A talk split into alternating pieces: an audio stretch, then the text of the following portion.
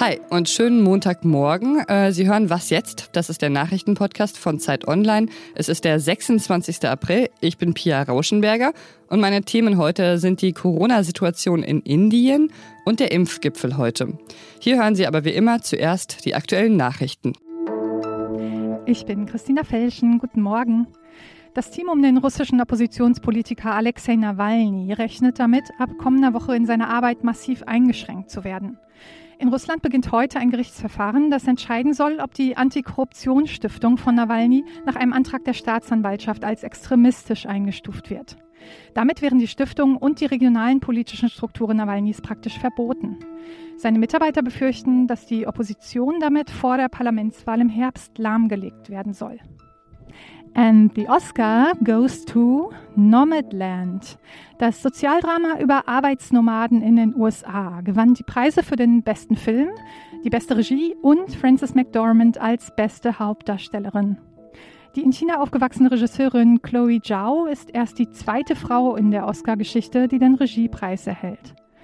Bester Hauptdarsteller wurde Anthony Hopkins für seine Leistung im Familiendrama The Father. Zum besten ausländischen Film wurde ein dänischer Beitrag gekürt, Der Rausch von Thomas Winterberg. Die zwei Filme mit deutscher Beteiligung gingen leer aus. Redaktionsschluss für diesen Podcast ist heute 5.30 Uhr. Sauerstoff, der knapp wird, Menschen, die deshalb am Beatmungsgerät sterben, Krematorien und Friedhöfe, die überlastet sind und immer weiter in die Höhe schnellende Corona-Zahlen. Indien ist inzwischen zum Zentrum der Corona-Pandemie geworden, mit den weltweit höchsten Zahlen an mehreren Tagen in Folge. Mehr als 2700 Menschen sollen in Indien zum Beispiel innerhalb eines Tages an oder mit Covid-19 gestorben sein. Mit der Medienwissenschaftlerin und Indien-Expertin Pratnya Bivalka spreche ich daher über die Lage in Indien. Hallo, Frau Bivalka. Hallo. Anfang des Jahres sah die Corona-Situation in Indien ja noch ziemlich gut aus. Wie kam es dann zu diesem plötzlichen Wandel?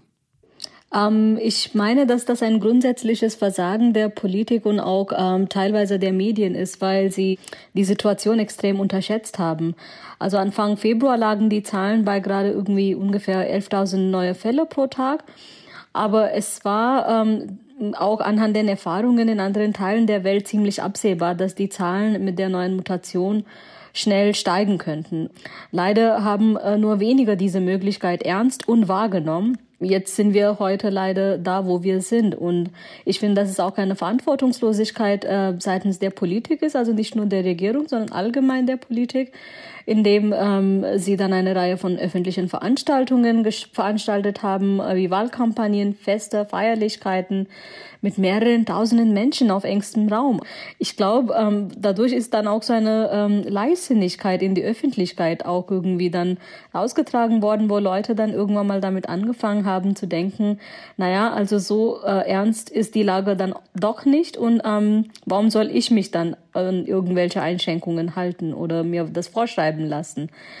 Ja, jetzt ist die Lage allerdings sehr ernst inzwischen. In vielen Krankenhäusern mangelt es eben an Sauerstoff. Was muss denn jetzt passieren, damit die Situation nicht noch weiter eskaliert?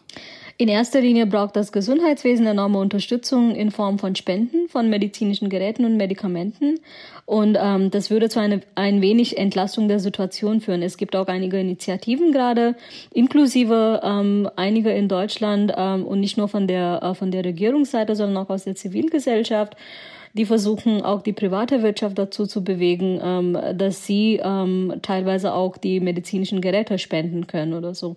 Und außerdem muss auch die Impfkampagne natürlich zügig vorangehen.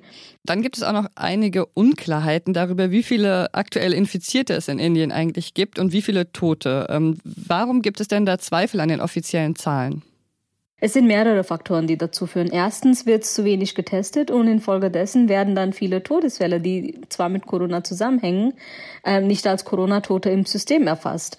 In, in Noida, ein Vorort von der Hauptstadt Neu-Delhi, sind nach offiziellen Zahlen zwischen dem 1. und 23. April 137 Menschen an Corona gestorben. Aber die Recherchen der Tageszeitung Times of India beweisen dagegen 1130 Tote für denselben Zeitraum. Und das ist nur ein Beispiel aus einem Ort am Rand einer Großstadt. Da kann man sich die Dimension der dunklen Ziffer schweren Herzens nur vorstellen. Ja, vielen Dank für das Gespräch, Frau Biwalka. Genau, Dankeschön.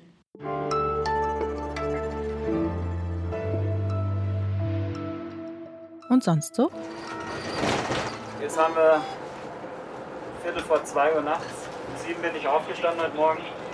Und bis zehn werde ich wohl schon noch wach. Intensivstationen. Also Tausende Ärztinnen und Pflegekräfte, die Tag ein, Tag aus in endlos langen Arbeitsschichten an die Grenzen der Erschöpfung kommen. Wahrscheinlich erzähle ich Ihnen da jetzt eh nichts Neues, aber es lohnt sich wirklich sehr, die Doku-Reihe Charité Intensiv Station 43 zu schauen. Habe ich am Wochenende auch gemacht. Ziemlich bedrückend.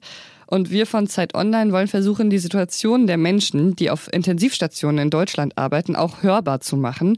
Also wenn Sie auf einer Intensivstation arbeiten, dann schicken Sie uns gerne eine Sprachnachricht. Die Nummer ist 0170 4198267. Und damit Sie jetzt nicht zurückspulen müssen, notiere ich Ihnen die Nummer natürlich auch nochmal in der Folgenbeschreibung.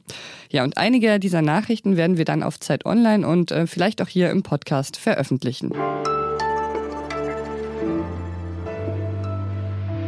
Achtung, es ist im Juni und nicht ab Juni, dass wir uns laut Gesundheitsminister Jens Spahn wahrscheinlich alle impfen lassen können. Also im Verlauf des Juni wird die Impfpriorisierung vermutlich aufgehoben werden.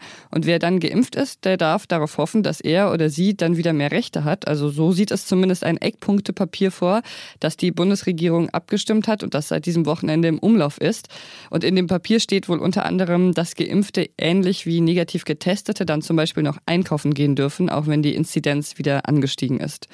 Das Papier dient als äh, Vorbereitung des Impfgipfels, der heute stattfinden soll. Und über den spreche ich jetzt mit meinem Kollegen Ingo Malcher. Hallo Ingo. Hallo Pia. Weiß man denn schon, um was es genau heute auf diesem Impfgipfel der Kanzlerin mit den Ministerpräsidenten gehen wird? Es wird mit Sicherheit um die Impfpriorisierung gehen und auch um die Aufhebung oder wie sinnvoll ist es, die Impfpriorisierung aufzuheben. Es gibt durchaus Berufsgruppen, wie nehmen wir Polizisten beispielsweise, nehmen wir Richter, Staatsanwälte, Justizangestellte in Gruppe 3. Die sollten natürlich schon vorher geimpft sein, bevor man die Priorisierung aufhebt, damit die sich nicht ganz hinten anstellen müssen. Eigentlich ist die Impfpriorisierung durchaus sinnvoll. Dagegen spricht, dass jeder Geimpfte, jeder, der, der mehr geimpft ist, führt ja dazu, dass wir sicherer werden, dass wir schneller werden mit der Immunisierung und insbesondere wenn die mobilen Menschen, Leute, die jeden Tag zur Arbeit fahren, ob sie wollen oder nicht, so, je schneller die geimpft sind, desto weniger schnell breitet sich das Virus aus. Also insofern kann man darauf hoffen, dass wenn man die Priorisierung aufhebt, es dann vielleicht auch ein bisschen schneller mhm. geht. Aber wie das dann alles aussieht, äh, wenn die Priorisierung aufgehoben ist, das weiß man ja auch noch nicht genau, oder? Die, die Bundesländer gehen ja ganz unterschiedlich damit um. Es gibt ja welche, die jetzt schon sagen, AstraZeneca für alle, auch für die unter 60-Jährigen, jeder, der will. Und andere, zum Beispiel Hamburg, die sagen, nein, das äh, machen wir nicht, weil auch bei uns bleibt kein AstraZeneca übrig. Da wäre es natürlich schon ganz sinnvoll, wenn man eine einheitliche Linie hätte. Andererseits wissen die Bundesländer, wenn sie sauber Buch geführt haben, auch am besten, wie weit sie sind und was bei ihnen nötig ist. Insofern glaube ich gar nicht unbedingt, dass man da eine bundesweite Abstimmung bräuchte. Es gibt ja schon die Hoffnung, dass die ähm, Zahlen natürlich runtergehen durch das äh, Impfen. Andererseits äh, ist ja auch vieles noch ein bisschen unklar. Zum Beispiel, ob diese Impfstoffe, die wir jetzt gerade in Deutschland äh, verimpfen, ob die zum Beispiel überhaupt gegen die Mutante aus Indien jetzt helfen und gegen mögliche andere Mutationen, die noch so entstehen. Genau, das ist richtig. Es gibt Studien, die Impfstoffhersteller sind verpflichtet, auch das zu untersuchen und das tun sie auch und in ihren Verträgen oder in den, in den weiteren Verträgen, nicht unbedingt in den allerersten Verträgen, aber bei einigen Impfstoffherstellern wurde ja nachbestellt, also in den zweiten und weiteren Verträgen, sind sie auch dazu verpflichtet worden, ihren Impfstoff anzupassen, wenn festgestellt wird, dass er nicht mehr gegen eine Mutante wirken sollte. Und das ist wahrscheinlich relativ auch wahrscheinlich. Der Chef von Pfizer hat das vor ein paar Wochen auch in einem Interview einmal gesagt, dass er mit einer dritten Impfung rechnet.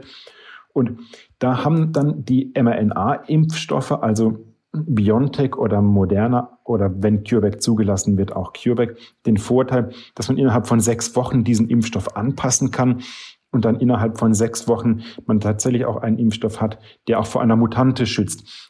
Aber produziert ist noch immer nicht verimpft. Und wir wissen, wenn man eine dritte Impfung wirklich brauchen sollte gegen eine Mutante, dann fängt die ganze Geschichte wieder von vorne an. Dann brauchen wir wieder eine Priorisierung.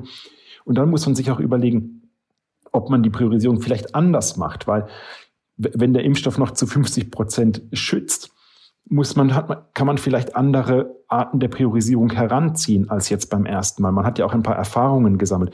Da wird man sich wahrscheinlich nochmal neu sortieren müssen. Okay, vielen Dank, Ingo. Danke dir, Pia.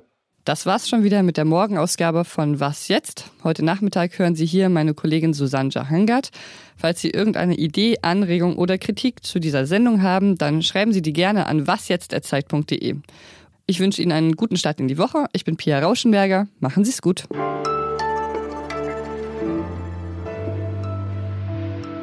Kannst mich auch gerne unterbrechen. Ja. Und sagen, andere Frage bitte.